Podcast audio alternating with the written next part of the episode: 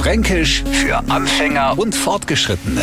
Heute Der Blädel, man denkt zu nichts Base und schon steht er vor uns, der Blädel, und hat noch so einen vor sich, noch sucht man entweder sofort das Weide oder steichert sie typisch fränkisch ein wenig rein.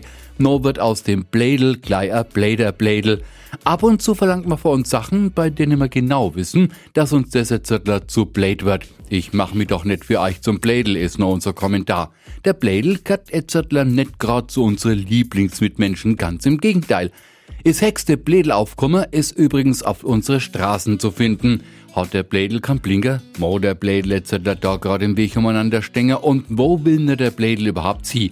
Fragen, die sie nie beantworten lassen. Und im Neufranken brauche ich es auch nicht mehr beantworten. Der hat längst herausbekommen, der Blädel ist ein Depp. Fränkisch für Anfänger und Fortgeschrittene.